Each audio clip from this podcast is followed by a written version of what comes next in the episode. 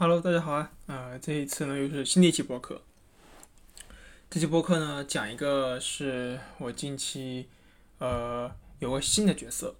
就是面试官啊、讲一下在这个在我作为一名面试官的呃这个角色的过程当中，呃的一些所见所闻。就我就是我说的这些，就待会儿说的这些东西，不是去进行一个对立啊，或者说是一个高姿态的。呃，一个呃，就是这么一个态度去说这件事情，而是说，就是完完全全的，呃，过去的一段时间面试过程当中的所见所闻来总结出了这么一篇博客，主要的目的是跟大家互通有无，其次或者说更上一层的一个事情，是为了让我以后再去看自己这段经验作为面试官。因为这是我第一次嘛，对吧？作为我这一次第一次作为面试官的这一期间，因为我现在还有面试嘛，所以说可能会持续到十月份、十一月份的这一期间的一个思考是什么样的？可能未来五年或者十年后我再去听的话，可能会有一些更不错的一个对比的反思。OK，那我们就正式进入到今天的播客，嗯，播客内容当中去。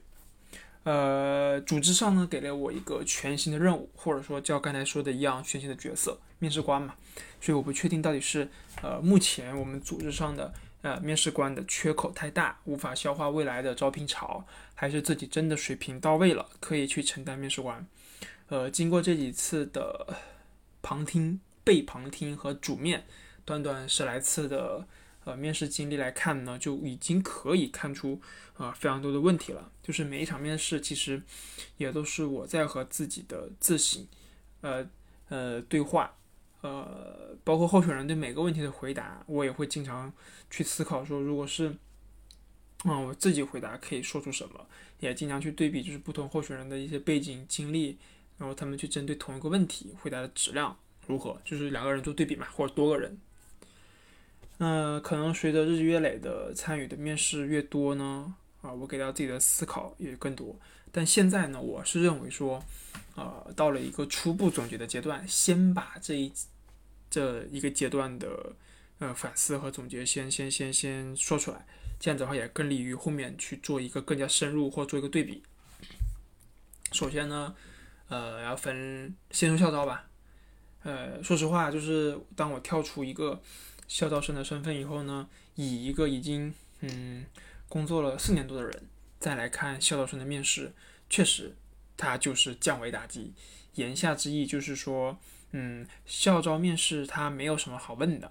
整个过程呢也没有什么好玩的。就说的再直白难听一点，就是截止到现在，我参与过的校招面试中，还没有见到一个能够让自己眼前一亮，只看简历就觉得这个人很靠谱，跟别人很不一样。不把他招来呢，就是我们的损失的人，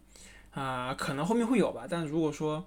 嗯，真的有的话，等到下一次再做关于面试的分享，然后我们再来讨论一下具体的 case。啊，说这些的目的，就是我无法不用组织上安排的流程去面试校招生。嗯，就是说我是一个非常不喜欢对所有校招候选人都按照一个流程不停的去套每一个人。因为我觉得大家都是不一样的嘛，对吧？没有必要说拿着一个标准流程去套你套的套套你套他套其他人，因为这样真的很没意思。如果说真要这么去做，那我不如就是做一个机器人，对吧？你就不停地问问题就好了，你合然后再合成一下我的这个视频画面，然后你就对比一下候选人的回答和标准答案是否相同，那就算了，就跟那个呃高考了之后填那个什么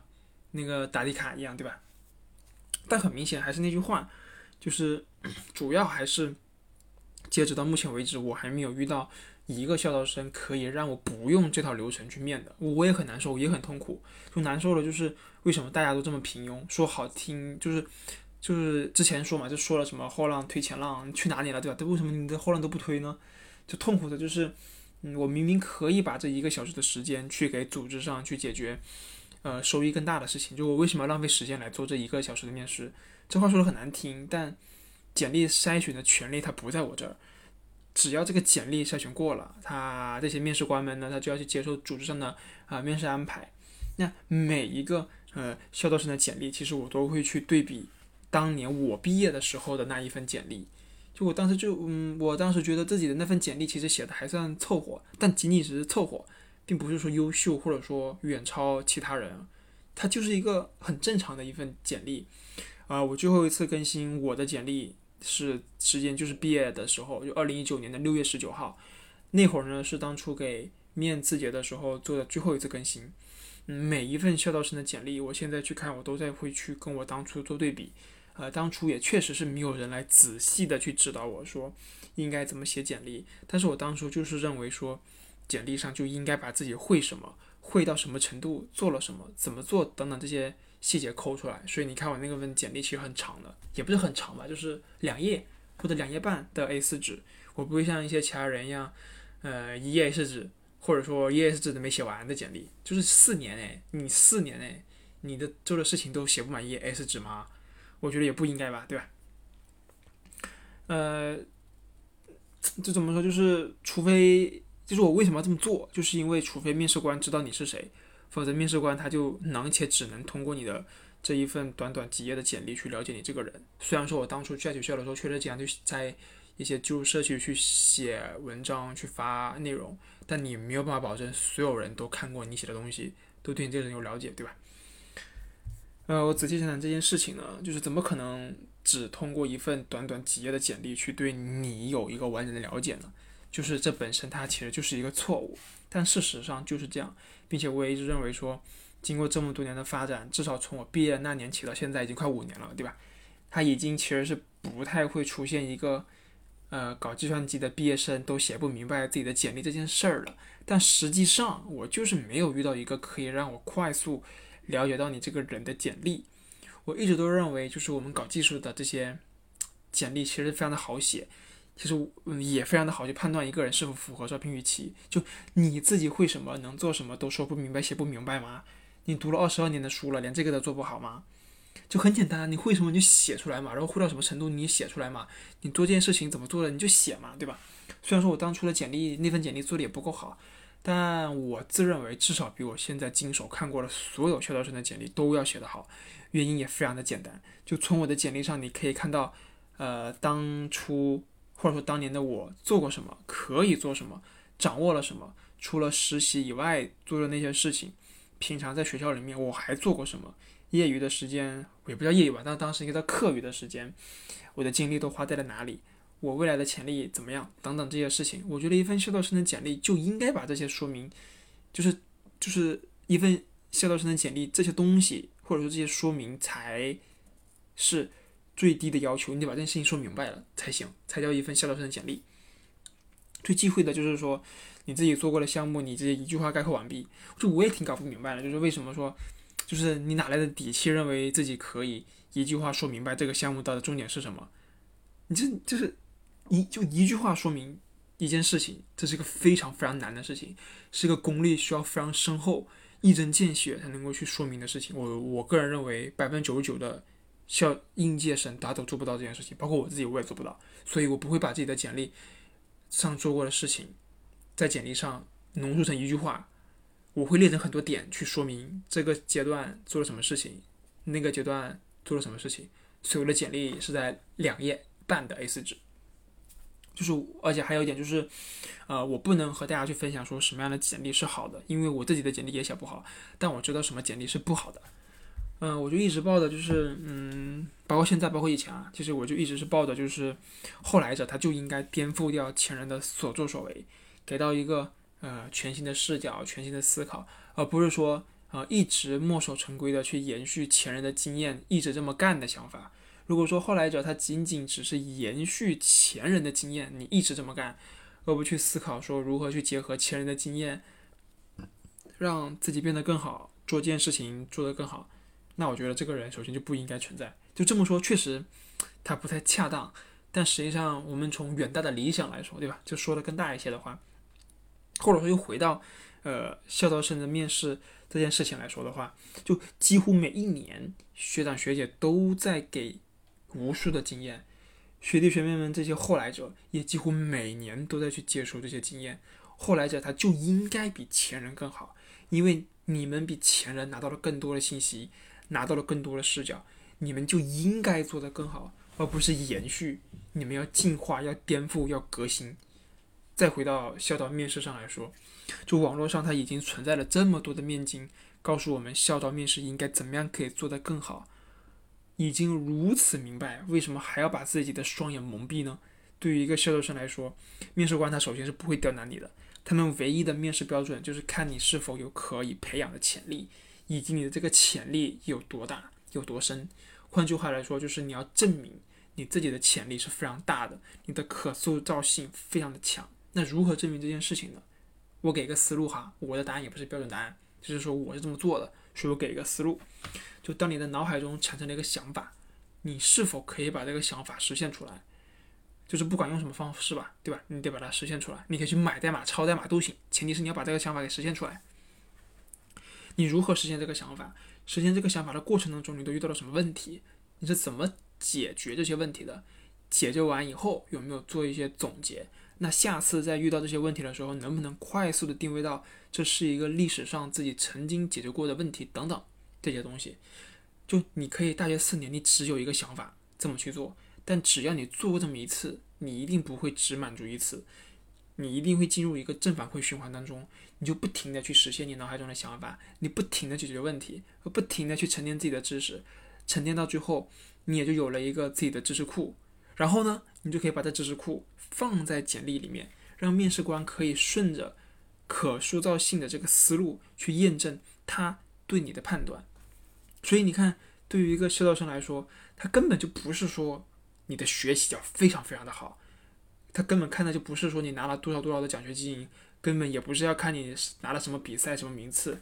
而是你如何体现出你的潜力是巨大的。因为一家公司对校招生的定位就是白纸。可因为可能这家公司他做的东西对于你来说是完全没有接触过的，你完全不知道的，或者就没听说过这东西。但你的潜力不错，所以你入职后可以复用你的思维模式，快速的去熟悉公司的业务，从而成成长为可以为这家公司解决更多更大问题的人，你的价值性也就体现出来了。那这个是校招，对吧？那对于社招来说怎么办呢？我首先说明一下我的立场哈，啊，我会第一时间。拒绝掉工作时间、工作经验、工作经历比我长的社招面试。就我个人认为，我没有经历过社招候选人这么长的工作时间，我是无法体会到他在这么长的工作时间里面应该要经历的事情，应该要承担什么样的角色和责任，应该要解决过什么样的问题，付出过什么等等。这是我对。社社社招的工作年限比我还长的候选人的一个最基本的尊重，换句话说就是，我是只有一个不到五年工作经验的人，或者说新人吧，对吧？你其实五年其实也说长不长，说短不短。我反正我的定位就是我只有五年的工作经验，那你非得要让我去面一个工作经验十年的人，我没法去面，因为我无法感受到一个工作了十年的人。他应该具备什么样的素质？他应该经历过什么样的事情的考验等等？因为这些东西我都没有经历过，那你这个面试，我们本身它就是不对等的，我无法提供有效的知识内容体系去支撑这个面试。明确了这一点以后呢，呃，确实就是到我手上的这些受到候选人的简历的工作经验，基本上都是在五年或者五年以内。那大家跟我所经历过的事情其实大差不差。我可以非常的明确的知道工作五年的这个时间节点做的最好和最差的状态是什么样的，这样我给的一个面评才是符合预期的，才是相对准确的，这样我们的双方才是互相对等、互相尊重的。那对于社招面试来说啊，实话实说啊，就是对于计算机基础知识部分要求的不会像校招生那么严格，因为校招生他平常在学校里面接触的东西就是课本上的知识。每天就是充斥在大量的我们说的所谓的计算机知识当中。换句话说，就是校招生他能够流畅的回答上计算机的基础知识是一个下限，是一个基准线。就连如果说你连基础知识都准备的不充分，那你这个校招生他就不应该来面试。但对于社招来说，这些计算机基础知识的要求是了解即可，因为你不可能像学校一样，当初在学校一样有这么多的时间去，不管是准备考试也好，还是有这么多的时间去看课本上的知识，不可能对每个细枝末节都了解的很清楚，这我们都知道，所以不会去做特别的理解要求，但我们的要求是了解就行。嗯，这怎么区分呢？对吧？那举个非常简单的例子，就是有个问题，就是 HTTP 和 HTTPS 谁更快？为什么？那如果说你第一个小问题你就答错了，那这个面试就可以结束了。但第二个小问题说啊为什么的话，那对于社招来说，你就必须要了解这个里面的主要流程。就是你说，A A 比就是 HTTP，我我我我随便说的哈，比如说你觉得 A 比 B 快，那原因是什么？你可以分几块来回答嘛，对吧？这里面的流程你得了解。那至于每一个流程的细节是什么样的，为什么这个流程会比 A 会比 B 快？细节你可以不用说的太细，大概了解就可以了，就不会为难，也没有必要嘛，对吧？因为这东西网上都有，你工作当中需要用到这方面的知识，有个大概的印象，哎，好像是那块的知识，然后你一搜，你就能够知道大致问题出现的地方，你就再做个搜索就可以了。那么社招更加看重的就是日常的工作内容了，虽然说，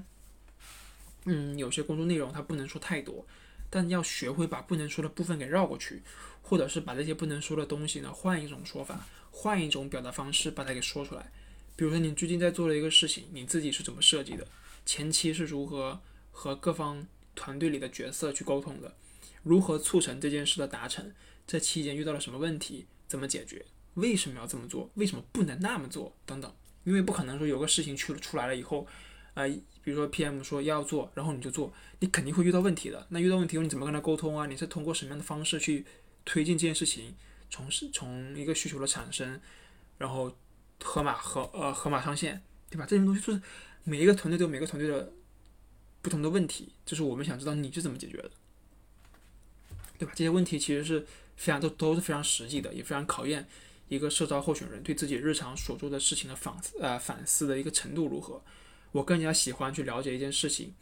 给你做了以后，你自己到底是如何看待这件事情的？是随便写一写交差就完事就算了，还是说每一个细节人都有自己的思考，促成了这件事完成了更好的目标，维护好这个团队关系？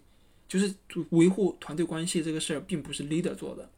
也他也不应该是 leader 做，或者说你要主动的去维护，你总不能说你做完一个需求，然后你老是说。这是 PM 没提，然后你就不写，然后测试没测到你就不管，你不能把关系搞成这样，因为你们是一个团队，目的是去去促成这个事情的达成，而不是说当一个甩手掌柜一样，说你这个事情做完了就后面都不管了，然后就留就就就就是因为你当初没写，所以不啊不是我不做，这样的话就这个关系就会崩坏，那你这个团队的整个氛围就就比较荡，就就就就就就就很容易。出现一些不好的东西，对吧？这样子你日积月累积累了以后，容易爆发，不好。呃，包括还能不能给出一些自己更完善的方案啊，等等。就毕竟就是怎么说呢？就是，呃，业务逻辑其实大家都工作几年了嘛，就是总会有解决的办法。但解决的过程、解决的质量以及解决以后的思考和总结是如何，是决定了这个人未来的潜力的重要指标。所以你看，其实社招他也看简历的。这面试说白了，其实就是看你这个人潜力如何，因为总有你，就是你就是，因为你总会遇到你不熟悉的事情。当你遇到你不熟悉的事情的时候，你如何发挥你自己的优势和能力，快速的去熟悉，快速的去解决问题，才是公司招你进来的重要的目的。要我来说，其实我更喜欢去面社招，因为社招它不像校招一样那么的千篇一律。说实话，我都不知道校招可以问什么问题，因为。现在的校招生没有很多有特点的人，太过想死了。你你你你，就是我想不用标准流程去面你，我都没有这个机会。但社招不一样，每一个社招候选人他都是一段故事，都是一段历史。你可以针对他的项目经历设计不同的面试流程，挖出他到底实际水平如何。尤其是我特别特别喜欢看到社招的简历上出现“熟悉”“精通”这就是这些字眼。因为我认为，当出现了什么熟悉啊、精通啊这些字眼的时候，那么这个候选人他一定是对这个东西有和其他人不同的理解。我也可以从他的身上学习到不同的视角，关于这方面的知识，而不是像校招那样，对吧？这几乎全是标准答案，就烦死了。那总的来说呢，就是嗯，我不清楚就是其他的面试官是什么样的，但我是非常的不喜欢按照标准流程去面八股，甚至我完全可以不让你去写题，完全可以我们只聊一个问题，就这一个小时我们就只聊这一个问题。但实际情况上就是，不管是校招还是社招。都没有遇到一个候选人，就目前为止啊，后面肯定会有啊，后面有我我我我们就后面再说，就说现状，现状就是我都没有遇到一个候选人可以让我这么去做。那给校招生的一些建议就是多做一些嗯学习之外的事情，学习它只是作为一名学生最基本的就是这个事情。如果说你连学习都完成的不好，那咱还是先保证学业，再考虑工作，对吧？所以呢，我们其实是更想在一份校招生的简历上看到你的与众不同，看到你的潜力如何，看到你的可塑造性有多强，而不是说你的绩点有多高，你的奖学金拿了多少。因为绩点这事儿它依赖群体性，换句话说，说的很不好听，就是你这个学校不咋地，然后你这个人只是比其他人稍微优秀一点，那你的绩点当然就往前靠了，对吧？或者说你这个专业本身就。属于这个学校不是特别好的一个专业，那你刷绩点，那很容易也很容易刷得上来。这事我们其实大家都知道。那奖学金，它只是证明说你更加适合考试，它什么事情都证明不了。真的，我跟大家说明白这件事情。奖学金它考的就是考一个应试能力，对吧？那我们要去多做一些，去显得自己潜力很大的事情。那对于社招的建议就是说，嗯，怎么说呢？我给的建议不完整哈，我只能从我的现状出发，以我现在五年的工作经验去给一些社招面试的经验。呃，这点可能是有错误的哈，大家就听听就行了，当做一个故事去看，或当或或当做一个怎么去看就行了。就是我们每写下一行代码，呃，每完成一个需求，做完一件事情，都需要系统的思考和总结，并且沉淀。时间久了，这些事情就可以抽出共性，至少至少至少。在后续更新迭代我们的简历和准备面试的时候，有东西可以写，有事情可以聊，而不是轻描淡写的说两句就结束了。也不是说我就调一个库，然后是库提供的能力，就跳过这个问题了。因为如果你老这么说，我就觉得你做的事也挺水，你这人也挺水的。所以这样的面试氛围其实很窒息的。OK，那以上说了这么多，我再声明一下哈，就我是完完全全没有高姿态的出发点去。去去录这批，去去录这期播客说这些事情的，因为我本身也是被面试过来的，我本身也是从一一名校招生成长过来的，只是恰好在这个时间点成为了面试官，与一些候选人的面试过程当中发现了一些共性的问题，但这些共性的问题我发现都是完全可以避免掉的，完全可以让自己更具备溢价的条件，完全可以让一场面试质量更高，才就是说这件事情来分享。